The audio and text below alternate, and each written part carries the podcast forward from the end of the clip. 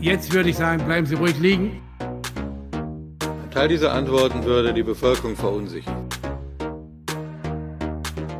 Ich stelle fest, dass in vielen Debatten an die Stelle des Arguments die Emotion getreten ist. Damit es auch nochmal klar ist, ähm, hier wird über die Fakten geredet. Hier. Moin Moin, herzlich willkommen zum RCDS Podcast. Schön, dass ihr es auch zur zweiten Folge geschafft habt. Mein Name ist Felix Bühning. Und mein Name ist Kirsten Otte. Wir haben uns riesig über das zahlreiche Feedback gefreut, was ihr uns gegeben habt. Dabei kam natürlich auch ein bisschen auf, dass äh, die Folgen doch ein bisschen lang seien. Ähm, ja, das lag vielleicht auch ein bisschen daran, dass einfach die letzten Monate viel los war zum Start des Podcasts und jetzt auch wieder. Die Folge kommt jetzt ja hier ein bisschen später als erhofft. Aber wir haben uns euer Feedback auch zu Herzen genommen und deswegen werden wir die Folgen ein bisschen umgestalten und den letzten Teil, den RCDS History Part, in einen eigenen Podcast auslagern. Auch weil die meisten gesagt haben, ja, das lässt sich ganz, ganz gut einfach nebenher hören.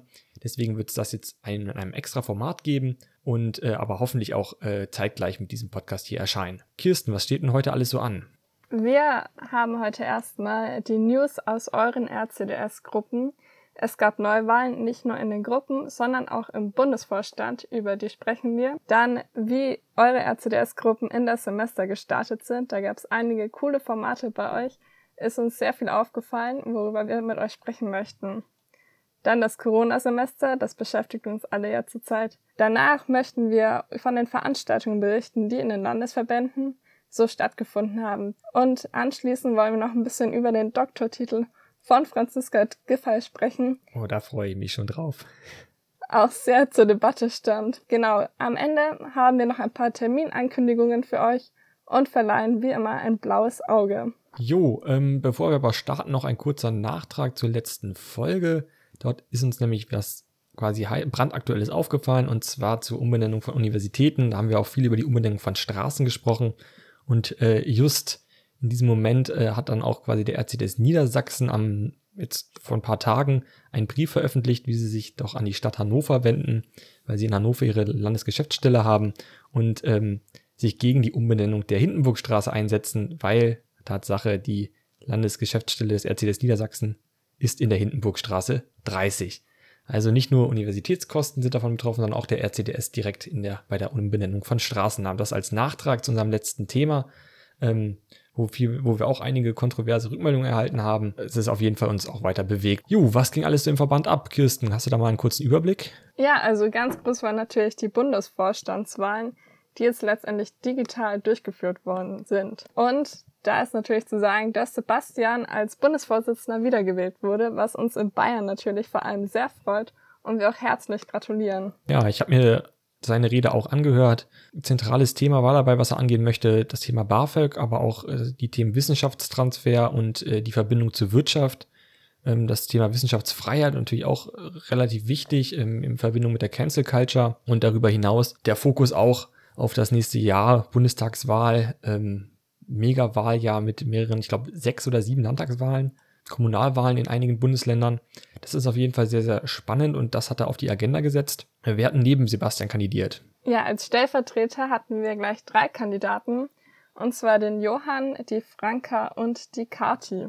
Es wurden allerdings nur zwei Stellvertreter gewählt. Und zwar dürfen wir der Franka und dem Johann gratulieren, die dieses Amt nun ausfüllen werden. Ja, ne, Johann kennt man ja auch schon als äh, Finanzer aus dem letzten Jahr, ähm, hat das, glaube ich, souverän gemacht. Franka hat auch ihren, ähm, ja, ihre Kampfkandidatur gegen Kati gewonnen und sich äh, dort behauptet. Ist eigentlich sehr, sehr schade, dass Kati jetzt aus dem äh, Vorstand ausgeschieden ist. Denn ich glaube, den Social Media Auftritt letzten, des letzten Jahres, der war schon sehr, sehr stark. Ähm, da werden wir sehen, was dort alles kommen wird. Ich glaube, der neue Vorstand hat aber auch schon einige Bilder gepostet und muss sich da, glaube ich, auch nicht verstecken. Franka hat auf jeden Fall noch mit auf die Agenda gesetzt, dass sie ja das Thema Freiheit von Forschung und Lehre, insbesondere beim Thema Gendern, behandeln möchte, aber auch die Förderung von MINT-Studiengängen sich äh, zum Ziel gesetzt hat. Ich glaube, interessant war bei dieser Debatte auch noch, dass ja so eine leichte Differenz war, wer jetzt in Zukunft den PB leiten wird.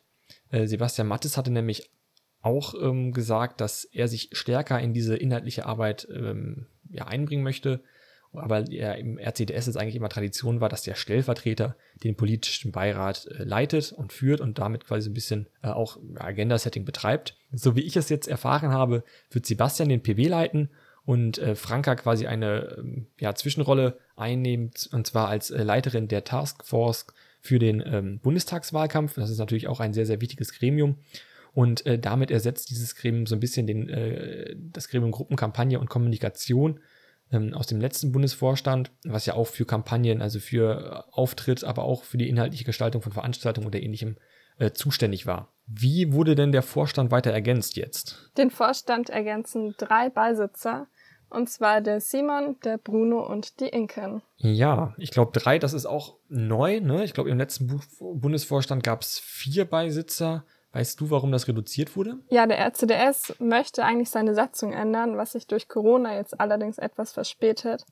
Aber die Vorstandsverkleinerung haben sie jetzt schon durchgezogen und einen Beisitzer gestrichen. Ja, der Vorteil davon ist natürlich einmal ein Kostenpunkt, also weniger Kosten und eine bessere Übersicht im Vorstand. Allerdings könnte man jetzt munkeln, dass vielleicht dadurch in Zukunft ein Stellvertreter mehr ähm, etabliert werden könnte was den einen oder anderen vielleicht freuen dürfte. Und auch ein neues Gesicht ist im Vorstand, und zwar Inken Wellmann aus dem Landesverband Niedersachsen. Ja, ich glaube, die meisten kannten Inken noch nicht vorher, aber Inken hat eigentlich ganz nett in ihrer Rede beschrieben, wie ihr persönlicher Weg in den RCDS ablief und äh, wie sie, ich glaube, auf Anhieb irgendwie auf Listenplatz 18 oder ähnliches dann in den studentischen Rat gewählt wurde. Ich glaube, der RCDS Hannover hat da auch ein recht gutes Ergebnis bei der letzten Wahl erzielt. Sie hat auch nochmal als eines ihrer Kernthemen ähm, hervorgehoben, die Zivilklausel, die, glaube ich, in, entweder an ihrer Uni ähm, eingeführt werden sollte oder debattiert wurde, aber das ist ja auch ein Thema, was an vielen Standorten relevant ist. Ja, außerdem ist sie schon in ihrem niedersächsischen Landesverband sehr im Social Media aktiv, wo man vielleicht denken könnte, dass sie in Katis Fußstapfen trägt und das für den RCDS auch ein bisschen weiterführen kann. Ja, der Buchfuhr ist danach, glaube ich, direkt in eine digitale Klausurtagung erstmal gestartet hat sich dort ausgetauscht, äh, wahrscheinlich auch erstmal so ein bisschen kennengelernt. Manche kannten sich ja noch nicht und dann das Jahr geplant. Ähm, was da genau rausgekommen ist, wissen wir leider noch nicht.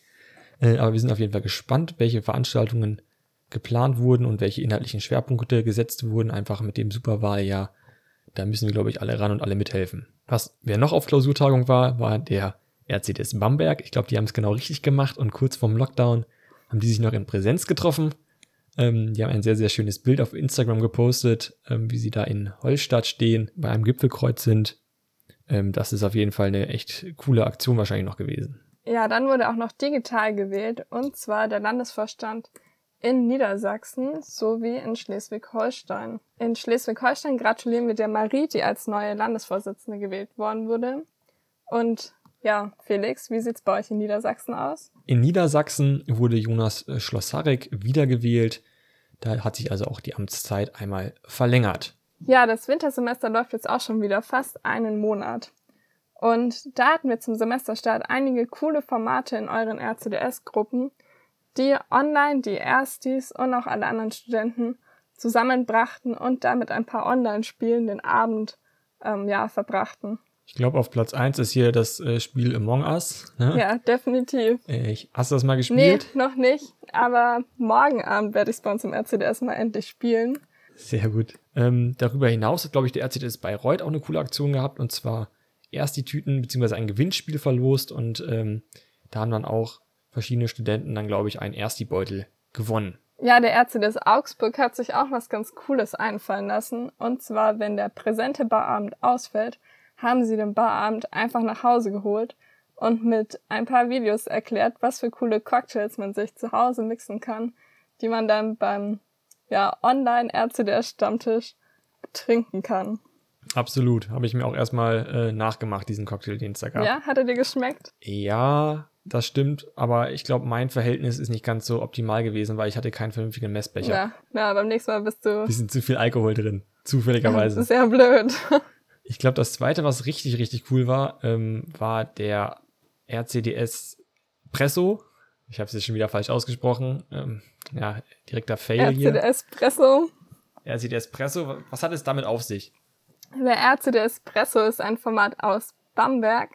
Und zwar erzählen da unsere, also einmal der Jan als Senator und der Fabian, der in Bamberg im Stupa sitzt, erzählen so den neuesten Klatsch und Tratsch aus dem Stupa aus ihrer Gremienarbeit dort.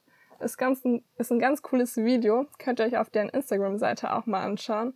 Ist echt nicht nur informativ, sondern auch sehr witzig. Angesichts der zu wünschen übrig lassenden Öffentlichkeitsarbeit der Studierendenvertretung und angesichts dessen, dass eure Aufmerksamkeitsspanne der eines Goldfischs gleicht, haben wir uns dazu entschlossen, dieses kleine Programm für euch zu etablieren. Geil. Wir möchten euch nach jeder Sitzung des Studierendenparlamentes unseren RCD Espresso servieren. Bittersüß und kochend heiß.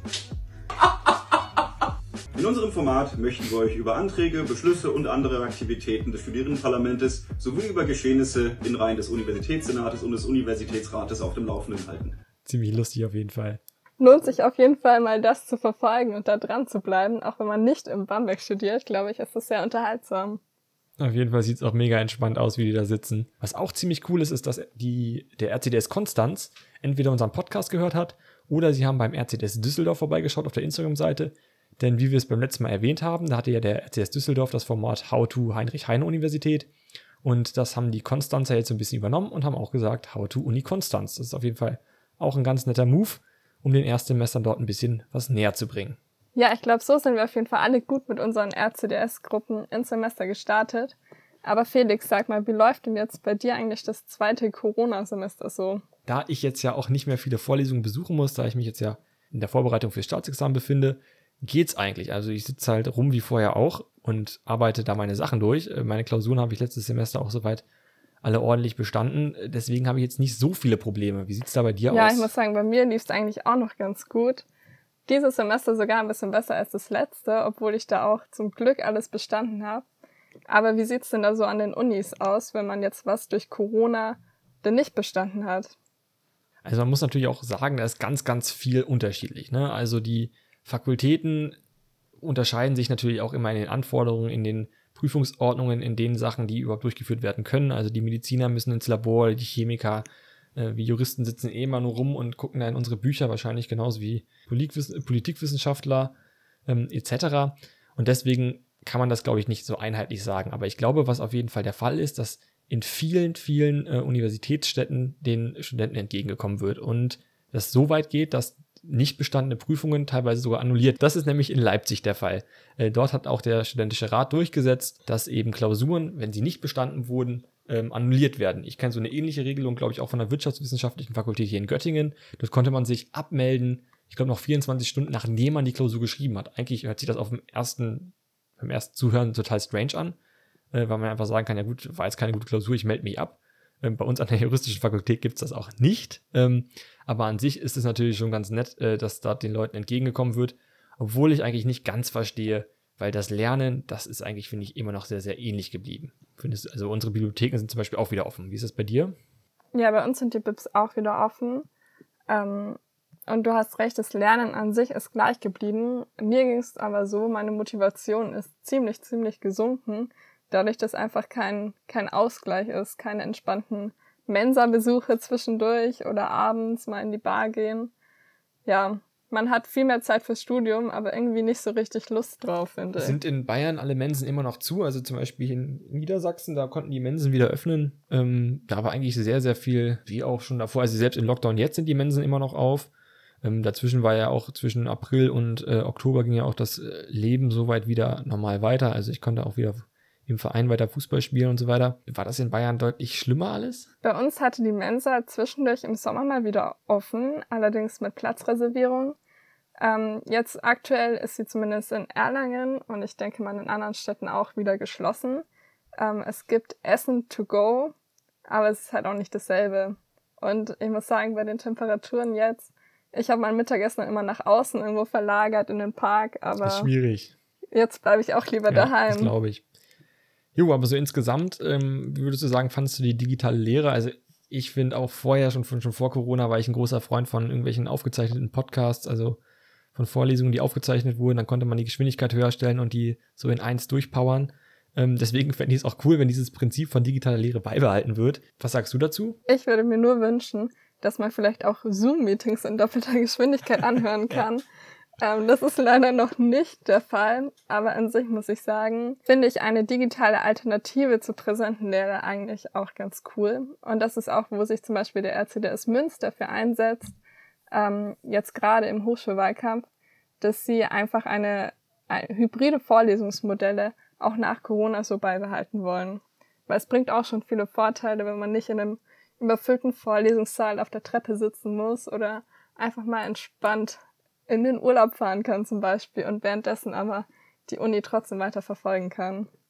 Also Urlaub jetzt ist gerade nicht so, aber ich meine, nach Corona wäre das mal etwas, wo man drüber nachdenken könnte. Absolut. Ich glaube, der RCDS Bayreuth, der hat sich ebenfalls dafür ausgesprochen, dass das hybride Lehrmodell beibehalten werden soll, zumindest jetzt im kommenden Wintersemester. Außerdem auch, dass die Regelstudienzeit erhöht werden soll. Wurde in Bayern nicht sogar schon die Regelstudienzeit erhöht? Also ich meine, in manchen Bundesländern, da war das ja so. Ja, genau, das war's. Die wurde angepasst an jetzt das, ja, das Semester, das durch Corona quasi in so ein bisschen verloren ging. Es ist auch so, das hat der Ärzte des Baden-Württemberg gepostet, eine Studie, ähm, laut der 47 Prozent der Studenten wegen Corona ihr Studium verläng verlängern werden müssen. Das ist schon eine krasse Zahl, wenn man sich das mal überlegt. Ähm, knapp die Hälfte. Und ich muss auch sagen, ich finde es eigentlich ungerecht, dass das nicht in allen Bundesländern der Fall ist. Ich glaube, Niedersachsen ist ja jetzt auch noch wieder hinterher. Ich, Berlin ist schon Vorreiter gewesen. Aber ich glaube, Sachsen und äh, Sachsen-Anhalt, die haben dann auch noch keine Beschlüsse gefasst. Es kann doch eigentlich nicht sein, dass je nachdem, wo du in Deutschland bist, obwohl wir eigentlich ja alle aktuell gerade im selben Lockdown sind und die Regelungen relativ ähnlich sind, dass dann da trotzdem so gravierende Unterschiede bei der Regelstudienzeit ähm, bestehen. Ja, das ist definitiv etwas, wo man in der Hochschulpolitik noch ansetzen könnte und müsste. Andererseits kann man das dann quasi die Situation Corona an den, an den Universitäten äh, noch besser in den Griff bekommen. Der RCTS Bayreuth fordert, dass man die Maskenpflicht ein bisschen entschärft. Also ich weiß auch, es ist extrem nervig, wenn man in der Bibliothek sitzt und da eigentlich fünf Stunden die Maske tragen muss, gerade wenn man irgendwie eine Probeklausur oder ähnliches schreibt. Aber ich glaube, um die Maske wird man nicht drum herum kommen. Denn wenn erstmal eine Universität irgendwie als Hotspot gilt oder das auch erstmal groß in den Nachrichten ist, ist fangen sie ja mit den Schulen auch schon so ein bisschen an dann sind wir, glaube glaub ich, wir Studenten die Ersten, die dann nach Hause geschickt werden, weil man ja sagt, ja, die können sich im Gegensatz zu den äh, Schülern alleine beschäftigen. Und irgendwie Online-Lehre haben wir jetzt ja auch mittlerweile eingeführt. Ja, das stimmt. Also das ist definitiv etwas, was man vermeiden muss, dass da an den Unis irgendwie jetzt auch noch, ja, Unis zu Superspreading-Orten werden. Mein Pro-Tipp für Lernen in der Bib ohne Maske ist, sich einen kleinen Lehrstuhl suchen, wo du allein in der Bib bist den ganzen Tag und wo niemand ist, kannst du auch niemanden anstecken und auch von niemandem angesteckt werden. Richtiger Pro-Tipp. Richtiger Pro-Tipp. Ja, ich habe meinen Jura-Lehrstuhl gefunden, an dem das möglich ist. Sehr gut, sehr gut. Ich glaube, äh, beim Thema Online-Lehre können wir auch noch mal so ein bisschen einen Einblick geben von einem Rechtspro äh, Rechtsprofessor, Hans-Michael Heinig, der hat twittert immer sehr viel und ähm, der hat schon im Juli getwittert, wie denn die Online-Lehre im letzten Semester war. Da können wir mal so ein bisschen seine Tweets vorlesen. Äh, ein Zwischenresümee nach dem Sommersemester. Faszinierende Herausforderung, kurzfristig Lehre neu zu konzipieren. Und ich glaube, an der Stelle kann man auch direkt einhaken. Ich glaube, das war für alle ähm, Dozenten und Professoren und äh, wissenschaftlichen Mitarbeiter schon eine Herausforderung, im letzten Semester ganz am Anfang ähm, alles umzuschmeißen und äh, die Lehre quasi auf online umzuziehen. Ich glaube, das war eine große Herausforderung, aber das hat man auch, finde ich, vielerorts ganz gut gemeistert. Ja, auch ich muss sagen, dass ich echt einige Dozenten habe, die das Beste aus dieser digitalen Lehre herausholen und sehr coole Tools erstellt haben, mit denen sie uns die Inhalte vermitteln können. Und auch hier der äh, Professor Heinig schreibt auch, ja, ohne Abstriche hervorragend war das Seminar mit 15 Teilnehmern äh, zur Verfassungstheorie. Ich glaube, das ist auch ein großer Vorteil von Zoom und äh, anderen Konferenztools, dass eben gerade diese kleineren Dinge, die funktionieren gut. Also mit Zoom zu arbeiten, das geht, ist ohne Probleme möglich, aber ich glaube, bei Großveranstaltungen, und das schreibt auch Professor Heinig, da wird es schwieriger. Es braucht eine sehr arbeitsintensive Vorbereitung für eben diese Mischformformate, wenn man vorher Videos hochlädt und dann irgendwie nur Fragen bespricht oder ähm, quasi nur eine Live-Veranstaltung, ist, glaube ich, nicht so gut. Ne? Also ich, aus meiner eigenen Erfahrung muss ich sagen, halt diese diese Live-Zoom-Calls, wo dann anderthalb Stunden da der Prof seine ähm, Folien ja einfach nur durchliest quasi, das ist extrem langweilig und da schläft man beinahe fast ein. Das ist auch einfach anstrengend zuzuhören. Ja, da ist es definitiv besser, wenn sowas dann aufgezeichnet wird. Das schreibt er auch hier ähm, auf Twitter. Und zwar, dass viele Studierende berichten, dass, die, dass sie die asynchrone digitale Lehre durchaus zu schätzen wissen weil man im eigenen Tempo lernen kann und sich Ort und Zeit des Lernens frei aussuchen kann. Glaubst du, das wird sich jetzt zu Herzen genommen oder dass auch die Lehrenden in, an den Universitäten sich das zu Herzen nehmen und ähm, quasi ihre Online-Lehre überdenken, dass jetzt im Wintersemester alles besser wird? Oder glaubst du jetzt nach einem Monat, dass du davon schon was gesehen hast? Ähm, also bei mir hat sich das bisher noch nicht so gezeigt. Die, die über Zoom unterrichten, haben jetzt irgendwie Gefallen daran gefunden, einfach da so ein bisschen in die Kamera zu reden und danach den Laptop wieder zuzuklappen. Weiß nicht, ich denke, sie hätten jetzt in den Semesterferien genug Zeit gehabt, das umzustellen, wer es vorhat. Aber ich glaube, so wie sie jetzt gestartet haben, so bleibt es jetzt auch erstmal dieses Semester. Ich glaube, bestätigt wird das auch davon, dass die Professoren sich in einer Umfrage wieder für die Rückkehr zu einer Präsenzlehre ausgesprochen haben. Ähm, für die muss das wahrscheinlich echt langweilig sein, wenn man nur auf dem Bildschirm dort reindudelt und dort äh, keinen richtigen Output äh, wieder bekommt. Dann sieht man auch wieder, wenn es halt den Studenten nicht Spaß macht, dann macht es wahrscheinlich auch den Profs nicht Spaß und genauso andersrum. Deswegen müssen auch eigentlich auch die Profs dafür sorgen, dass ihre Veranstaltung gut ist, weil dann auch viele Studenten Bock haben, sich daran äh, zu beteiligen und äh, man dann wahrscheinlich auch nicht immer diese, diesen Drang danach hat, wieder schnell zurück in die Präsenzlehre, selbst wenn es irgendwie das Corona-Geschehen, Infektionsgeschehen nicht zulässt eigentlich. Ähm, ja, mal sehen, was dort sich auf jeden Fall entwickelt. So, jetzt haben wir das Thema Online-Lehre abgehakt. Äh, wie liefen denn so die inhaltlichen Veranstaltungen des RCDS online ab? Ja, der RCDS Bayern hat sich ein Online-Format überlegt, und zwar den Campus-Dialog, wo der erste auch schon ähm, ja, im November stattgefunden hat. Und es ging über Antisemitismus an Hochschulen. Du warst dabei, Felix. Was wurde denn da so besprochen? Ja, ich war dabei. Ähm, also mit äh, einer israelischen äh, Masterstudentin aus Tel Aviv und dem ehemaligen Bundesvorsitzenden der deutsch-israelischen Gesellschaft ähm, wurde eigentlich umgesetzt, was dann der ähm, Antisemitismusbeauftragte der bayerischen Regierung bei seinem Grußwort am Anfang schon direkt gefordert hatte. Und zwar eine Strategie gegen Judenfeindlichkeit zu entwickeln und auch ein Bewusstsein dafür zu schaffen, dass Juden in unserer heutigen Gesellschaft leider noch viel zu oft Bedrohungen ausgesetzt sind. Ähm, das ließ sich auch im Verlauf der Veranstaltung an zwei Beispielen deutlich machen. Und zwar einmal äh, dem ja doch teilweise verbreiteten Antisemitismus an US-amerikanischen Universitäten, wo man eigentlich denkt, das ist doch sehr, sehr ungewöhnlich an, aufgrund der sehr liberalen Einstellungen dort. Das äh, hört man ja auch immer wieder rüberschwappen. Und ähm, dann wurde dann äh, auch quasi an, über, über Stereotype in Deutschland ähm, gesprochen, in Schulen, welche Probleme es dort eben zwischen verschiedenen äh, Bevölkerungsgruppen gibt und äh, was das für Auswirkungen auf den Antisemitismus in Deutschland hat, wie auch die, die Hintergründe und die Begriffsbestimmungen, wo kommt Antisemitismus her, was bedeutet es eigentlich, woran erkennt man es, dass es eben irgendwie eine, immer eine Dämonisierung, eine Delegitimierung oder einen doppelten äh, Standard in sich trägt, letztendlich auch einfach die Botschaft zu vermitteln, ja, wir müssen für dieses Thema sensibel sein, äh, wir müssen darauf achten und wir müssen auch immer in unserer Umgebung darauf achten, was da gerade passiert. Ich kann zum Beispiel berichten, in Göttingen wurde letztens erst zum Beispiel wieder eine jüdische Gemeinde ähm, mit äh, antisemitischen äh, Parolen beschmiert. Solche Vorfälle passieren einfach noch viel zu häufig und ich glaube, da ist es genau richtig, dass der RCDS Bayern mit so einer Veranstaltung seine eigenen Mitglieder in der Hinsicht schult und auf das Thema insgesamt aufmerksam macht. Ja, ich finde auch auf jeden Fall eine, ein sehr ähm, wichtiges und leider immer noch sehr aktuelles Thema, auch wenn man so einen Begriff Antisemitismus immer irgendwie in der Geschichte verordnet. Ist nicht so, ist leider immer noch aktuell. Der RCDS-Bundesverband hat sich äh, auch vor ein paar Jahren äh, zum Thema Antisemitismus sehr, sehr deutlich ähm, positioniert. Also nicht nur, dass, ich glaube, jährlich ja immer die äh, Aktionswoche von Schabbat zu Schabbat stattfindet, in der man auf ähm, ja, die Aktion der Stolpersteine ähm, hinweist und auf ähm, allgemein der Diskriminierung, die viele ähm, Juden in Deutschland immer noch ausgesetzt sind. Aber auch vor einigen Jahren wurde die Resolution deutscher Studentenverbände unterzeichnet, in der man sich eben mit vielen verschiedenen Verbänden auf eine Linie verständigen konnte und ich glaube damit sogar nach, auch in Israel vorstellig wurde und das dort vertreten hat und es zu einem deutsch-israelischen Austausch bei einer Studentenkonferenz kam. Interessant dabei ist, dass der SDS als einzige Organisation von Studentenverbänden diesen, diese Resolution gegen Antisemitismus nicht unterzeichnet hat. Ich glaube, daran zeigt sich auch wieder, dass die Linken doch häufiger mal ein Problem mit Israel haben. Und Thema Antisemitismus auf jeden Fall ein sehr interessanter Auftakt des Campus-Dialogs des RCDS Bayern.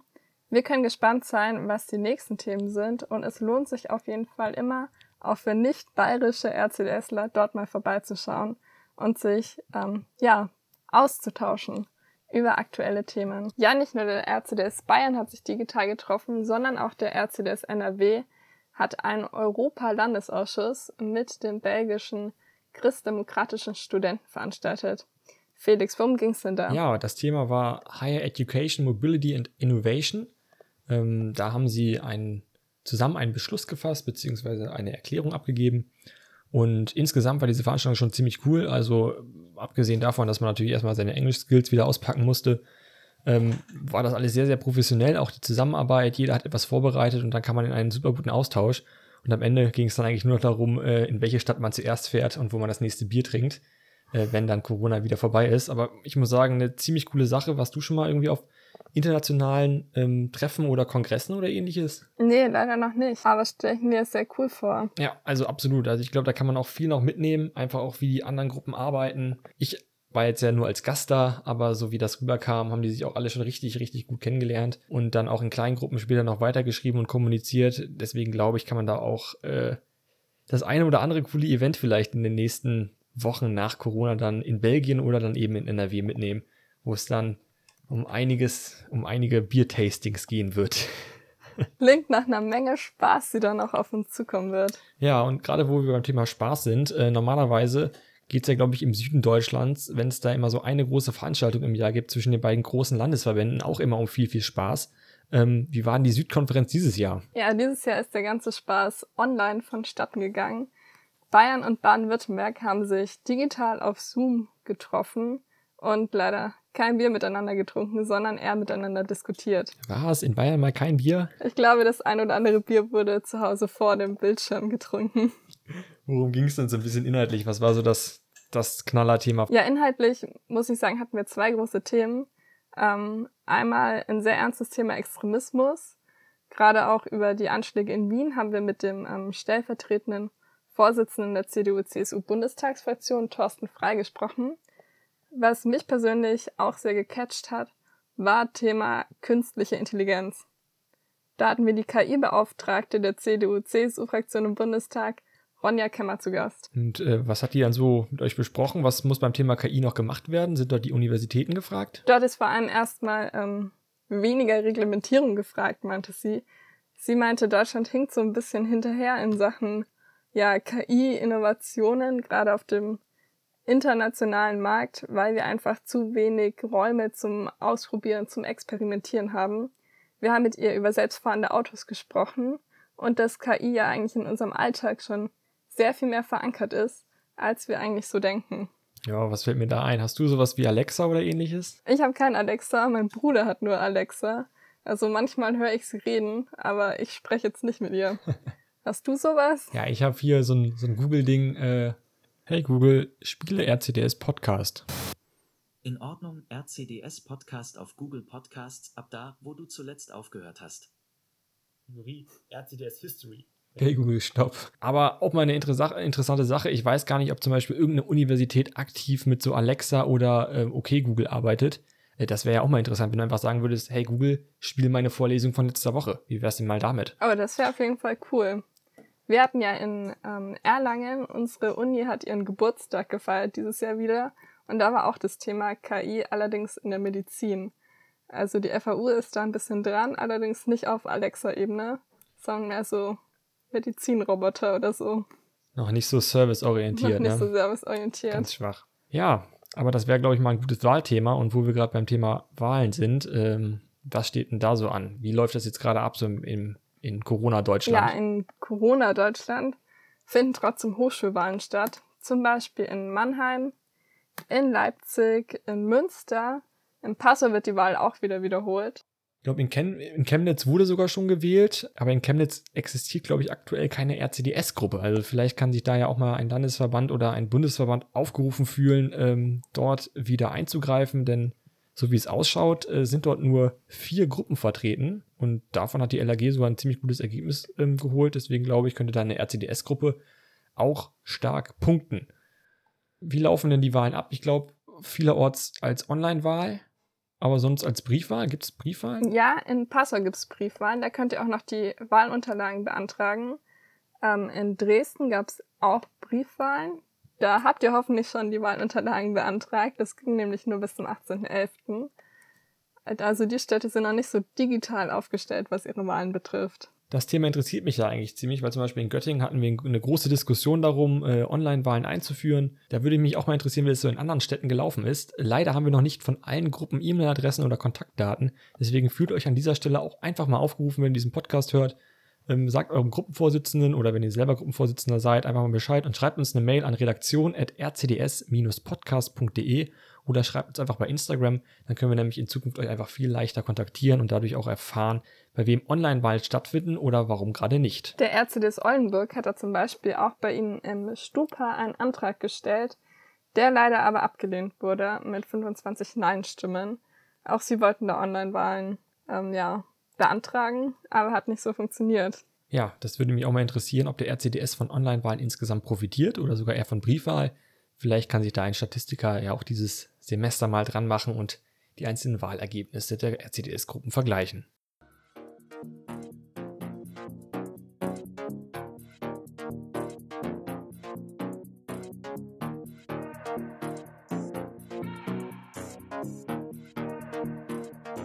So, ich glaube, Aufreger der Woche ging richtig häufig durch die Presse, war Doktortitel und Plagiatsarbeiten.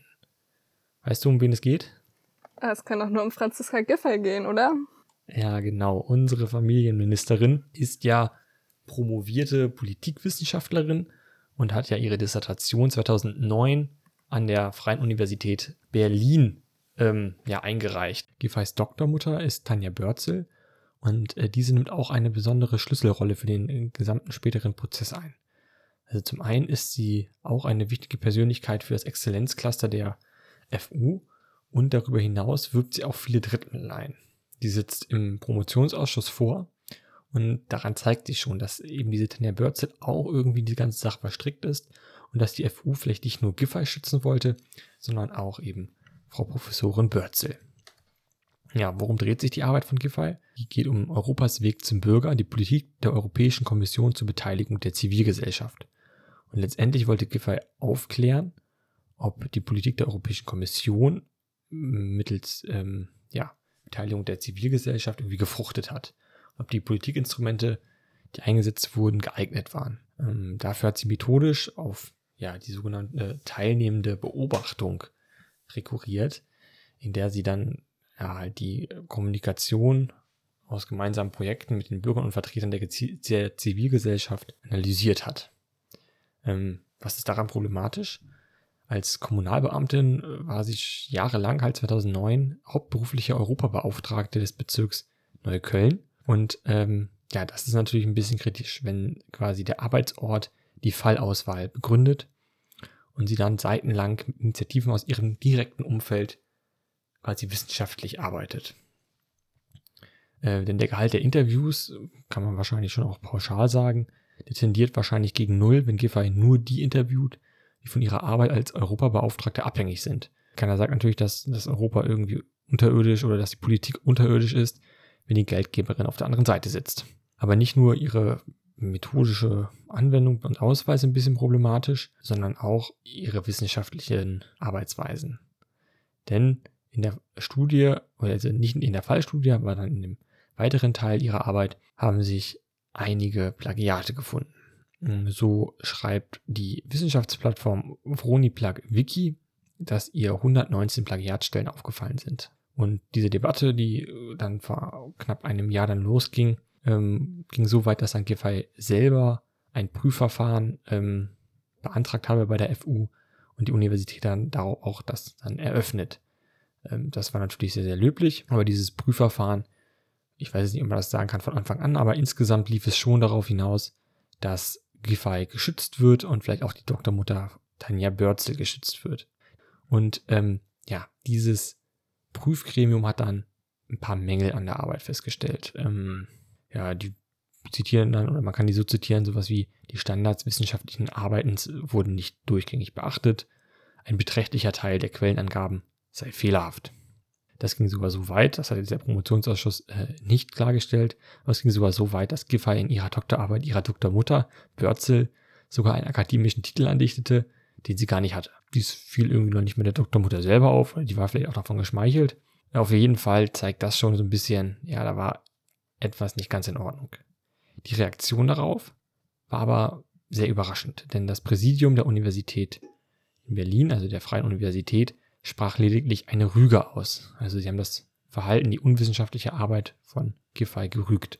Das Problem ist, dass im Berliner Hochschulgesetz eine Rüge gar nicht vorgesehen ist. Äh, zwar machte die Charité das auch schon oft in der Vergangenheit, die anderen Universitäten allerdings nicht. Die Begründung für die Rüge war, dass sie als Minusmaßnahme zulässig sei. Also Minusmaßnahme heißt, es ist ein milderes Mittel als der Titelentzug und deswegen könne man auch eine Rüge aussprechen.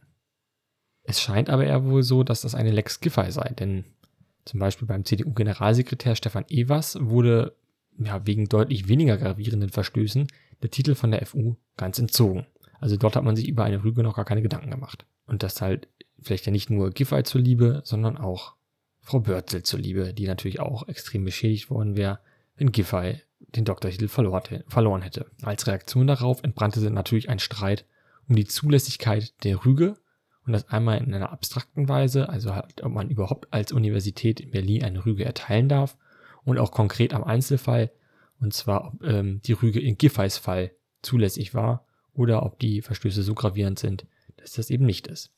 Dazu gab es dann mehrere Gutachten, einmal von der Freien Universität selber, ob eben eine Rüge als Mittel überhaupt möglich ist und auch zwei Gutachten, einmal der CDU, ähm, die dann auch noch den, den Einzelfall von Giffey beleuchten, ähm, sowie ein Gutachten von der AfD-Fraktion im Berliner Abgeordnetenhaus, die dasselbe betrachten. So, an der Rechtmäßigkeit der Rüge als Maßnahme. Zwar ist die Rechtmäßigkeit der Rüge als Minusmaßnahme in abstrakter Sicht ähm, weiterhin umstritten, aber ich glaube, viele tendieren dazu, dass es dann doch als zulässig erachtet wird, wohingegen die Meinungen bei der konkreten Arbeit von Giffey ein bisschen einheitlicher sind. Da ist die Universität mittlerweile dazu ihnen übergegangen, zu sagen, selbst die Rüge war vielleicht hier das falsche Mittel und der Titelentzug ist vielleicht unausweichlich, aber wir wollen vorher nochmal die Mängel uns anschauen. Die Mängel des Prüfberichts von der quasi erneuten Überprüfung von Giffeys Doktorarbeit. Äh, wie kam man überhaupt nur an diesen Prüfbericht? Das war nur dank dem Berliner Asta möglich. Die hat nämlich äh, mit Hilfe des Informationsfreiheitsrechts auf Veröffentlichung des oder zumindest Einsehen, äh, Einsehbarkeit des, Prü äh, des Prüfberichts geklagt. Und deswegen konnte man eben den Prüfbericht einsehen und die Mängel, die darin zum Vorschein kamen, sind dann schon gravierender Natur. Also es beginnt damit, dass der Untersuchungsauftrag eigentlich schon zu eng ist. Denn ähm, es sollte nicht ges die gesamte Arbeit von Giffey überprüft werden, sondern quasi nur die Mängel, die Vroni Plagwicki ähm, auf seiner Website dokumentiert hat. Eigentlich sehr, sehr komisch, denn wenn jemand sagt, ja, wir überprüfen die Arbeit von Giffey, dann über erwartet man doch auch als ja, Außenstehender, dass die gesamte Arbeit überprüft wird. Hier geht es ja nicht nur darum, dass äh, irgendjemand irgendwas behauptet, da ist ein Mangel dran und da wird nur dieser eine Mangel überprüft sondern dass die gesamte Arbeit überprüft wird. Trotzdem wurde letztendlich eine Gesamtbewertung abgegeben, dass Giffey durchaus ihre Fähigkeiten zum wissenschaftlichen Arbeiten unter Beweis stelle, was sich letztendlich auch noch als irgendwie falsch herausstellt, aber natürlich damit schon entgegen dem Prüfauftrag oder Untersuchungsauftrag ähm, liegt. Zudem ist die Bewertung der überhaupt nur 119 äh, Fundstellen von Woneplag Wiki sehr, sehr seltsam. Denn zunächst wurde ein Kategorienkorsett entwickelt, so mit ja, grobe Fehler, weniger grobe Fehler oder wo man vielleicht später sagen würde, Plagiat oder kein Plagiat. Aber dieses Kategorienkorsett ist dann doch inhaltlich relativ unklar. Und es basiert zudem auf Leitlinien, die erst nach der Veröffentlichung von der Dissertation entstanden sind, wo man sich natürlich auch fragt, warum wurde keine Prüfung anhand der Prüfungsordnung oder der ähm, Erklärung zu wissenschaftlichen Arbeiten, die ja jeder abgibt in solchen Arbeiten gemacht, oder warum fand die Prüfung nicht anhand, anhand des Berliner Hochschulgesetzes statt? Letztendlich blieben so nur fünf eindeutige Plagiate.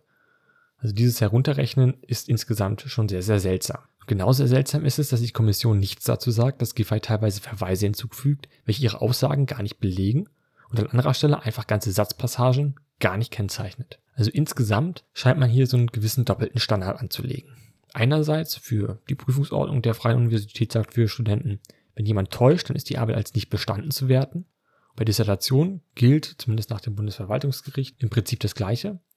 Ähm, wenn Täuschungen einen systematischen Charakter hätten, dann müsste der Titel eigentlich entzogen werden. Bei Giffey ist es offensichtlich Anlass. Dort müsste es sinngemäß heißen, wenn jemand täuscht, ist eine Gesamtschau anzustellen, ob der Teil ohne Täuschungen noch irgendwelche wissenschaftlichen Kriterien erfüllt. Ja, ich glaube, wir sind uns da alle einig, dass irgendwie der Sinn einer Dissertation nicht die ist, die Fähigkeiten zum wissenschaftlichen Arbeiten zu beweisen, sondern eine Leistung zu erbringen, die von einem selbstständigen wissenschaftlichen Neuigkeitswert geprägt ist vielleicht. Oder die auch gerade irgendwie gesellschaftlich relevant ist, damit man da einfach irgendwas Neues hat und zur Wissenschaft beiträgt und nicht einfach quasi eine Hausarbeit 2.0 schreibt. Oder wie siehst du das, Kirsten? Ja, ist natürlich schon hart. Da bist du mal, ich sag mal, nur Politikwissenschaftlerin. Äh, also ich meine, ich komme ja selber von der Philfak, aber versuchst irgendwie mit einem Doktortitel dir noch so ein bisschen Würde zu verleihen und auch den versaust du dann und willst ihn wieder zurückgeben. Also ich meine, was bleibt denn da? Dann räumen wir noch kurz auf, was ist danach passiert. Also nachdem jetzt auch so ein bisschen die FU dem stetigen Druck unterliegt, hat sich jetzt Giffey dazu entschlossen, dass sie ihren, dass sie auf die Führung ihres Titels verzichte. Und das finde ich ja immer so ganz klasse. Äh, denn das ist auf der einen Seite extrem dreist und auf der anderen Seite auch totaler Quatsch. Auf der einen Seite ist es so, ein Doktortitel ist kein Accessoire. Gut, ich habe jetzt keinen Doktortitel, aber ganz im Ernst, ähm, den trägt man nicht einfach so, wann es einem gerade passt. Und man kann auch einen Doktortitel nicht einfach so zurückgeben, denn der wird einem äh, hoheitlich verliehen.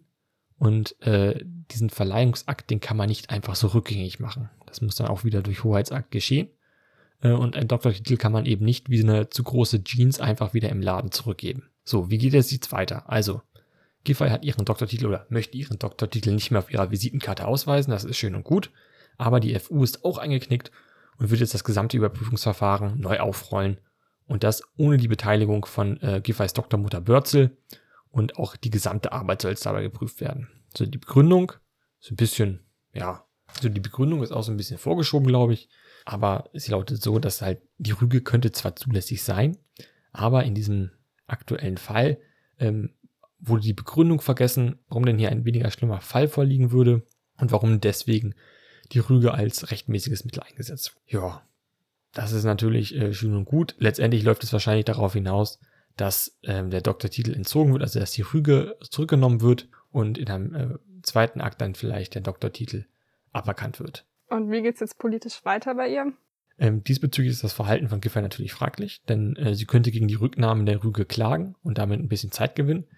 Äh, denn hinter dem Ganzen steht ja weniger, ob jetzt Giffey irgendwie getäuscht hat oder wissenschaftlich vernünftig gearbeitet hat oder nicht, sondern dahinter steht eigentlich nur eine politische Frage. Und ähm, wie ist eben so aufgestellt durch die Verfahren von Schaban und Gutenberg, die ja jeweils auch ihre äh, Titel verloren haben und auch durch die Aussage von Giffey ähm, im letzten Jahr beim Anfang des ersten Prüfverfahrens hatte sie nämlich noch gesagt, wenn der Titel ihr entzogen wird, dann wird sie als Bundesfamilienministerin zurücktreten. Daran hat sie jetzt auch Annegret Kramp-Karrenbauer erinnert und gefordert, dass die SPD jetzt nicht mit zweierlei Maß messen dürfe, denn die SPDler waren wohl auch die ersten und die lautesten, die bei Schawan und Gutenberg den Rücktritt gefordert haben. Letztendlich kann man sagen, sie und auch der SPD ist eh schon immens geschadet, denn Giffey möchte ja bekanntermaßen als Spitzenkandidatin für die Wahlen in Berlin zu regierenden Bürgermeister gewählt werden. Und ja, dank ihres Hin und Hers um den Doktortitel wird sie bei den bürgerlichen Wählern auf jeden Fall Stimmen verlieren. Und dort wollte sie eigentlich auch als ja, akademische ähm, junge Frau auch punkten. Man kann sich zwar fragen, ob Politiker dadurch besser werden, dass sie einen akademischen Titel führen oder nicht, aber man sollte auch immer beachten, dass im politischen Raum das Thema Vertrauen bei jeder Wahl eine Rolle spielt. Und dieses Vertrauen dürfte Giffey auf jeden Fall verspielt haben. Fazit, es gab jetzt Schaden für eine renommierte Universität, es gab Schaden für eine talentierte Politikerin einer Partei, die ohnehin schon am Boden liegt. Und ähm, ja, die Wissenschaft, aber auch die Politiker sollten aufpassen, dass sich solche Fehler nicht häufen, um das Vertrauen in diese Institution und die Wissenschaft zählt halt zu den Institutionen, denen am meisten vertraut wird, nicht völlig verspielt wird.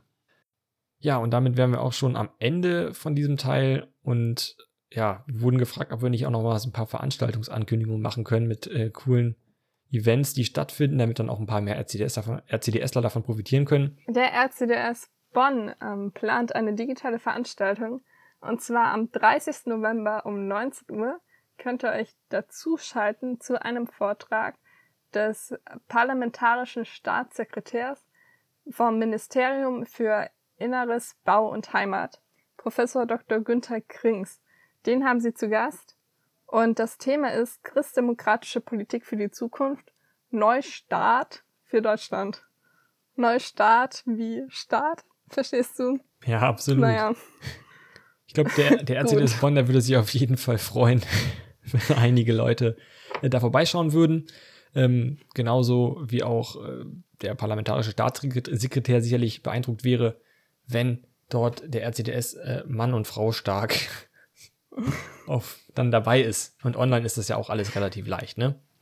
Hast du sehr schön gegendert, Phoenix. Ja, und direkt am nächsten Tag, am 1. Dezember, darf ich euch nach Erlangen einladen. Ähm, natürlich auch wieder digital. Wir haben unseren Bundestagsabgeordneten und dem parlamentarischen Geschäftsführer der CSU-Landesgruppe im Bundestag, Stefan Müller, zu Gast. Ab 18.30 Uhr könnt ihr bei uns zu Gast sein. Wir wollen mit ihm vor allem diskutieren über das Zukunftspotenzial unserer Hochschulen. Das hört sich doch auch sehr, sehr gut an. Jo, last but not least, ähm, das blaue Auge. Ne, wer hat es diese Woche verdient? Ich bin ja dafür, dass die Wahlgremien der Universität Leipzig dafür prädestiniert sind. Die haben ein, also das Stura Uni Leipzig hat ein Bild gepostet, wie denn bitte Wahlvorschläge einzureichen sind. Und ja, das sieht ein bisschen traurig aus. Also letztendlich, ich beschreibe das mal für euch. Das ist eine Holzbox und da ist ein Papierschild drauf und dann sind da noch so ein paar Fetzen von äh, alten Klebebändern. Aber dass das heutzutage und gerade in Corona-Zeiten nicht online geht, das wundert mich doch immens. Und dass da jeder irgendwie zu den Öffnungszeiten dann da immer hinjuckeln muss und dann da seinen Wahlvorschlag abgeben muss, ist in Zeiten, wo die Wahlbeteiligung eh immens gering ist, doch eigentlich eine Zumutung. Kirsten, was sagst du? Was ist als blaues Auge auch noch empfehlenswert? Ich habe auch noch ein blaues Auge, das ich hier direkt in Erlangen verleihen möchte. Und zwar an die Liste. Es betrifft nämlich meine Heimatstadt, was sie da fordern, Fürth. Sie möchten nämlich einen Vulkan hier in Fürth errichten. Ähm, die Staatsregierung soll dabei ja tätig werden, aber auch unsere Universität, weil unsere Uni Spitzenforschungs Spitzenforschungsstandort für Vulkanologie werden soll, fordern sie. Und sie möchten mit dem Vulkan alle Ringe zerstören, die im Deckmantel von Christentum und Demokratie die Ungerechtigkeit der Geschlechter weiter vorantreibt und mit ihrer Boshaftigkeit droht, die Welt in Chaos zu stürzen. Tja, diese Ringe gilt es natürlich zu meiden. Impli Wie siehst du das, Felix? Ich glaube, implizit wurde damit gerade der RCDS gemeint. Was? Von der Liste? Ich glaube nicht. Ja. Absolut. Also dann in diesem Sinne äh, für euch noch eine schöne Restwoche und dann hören wir uns auch vielleicht deutlich früher wieder als beim letzten Mal. Macht's gut, bis bald. Servus.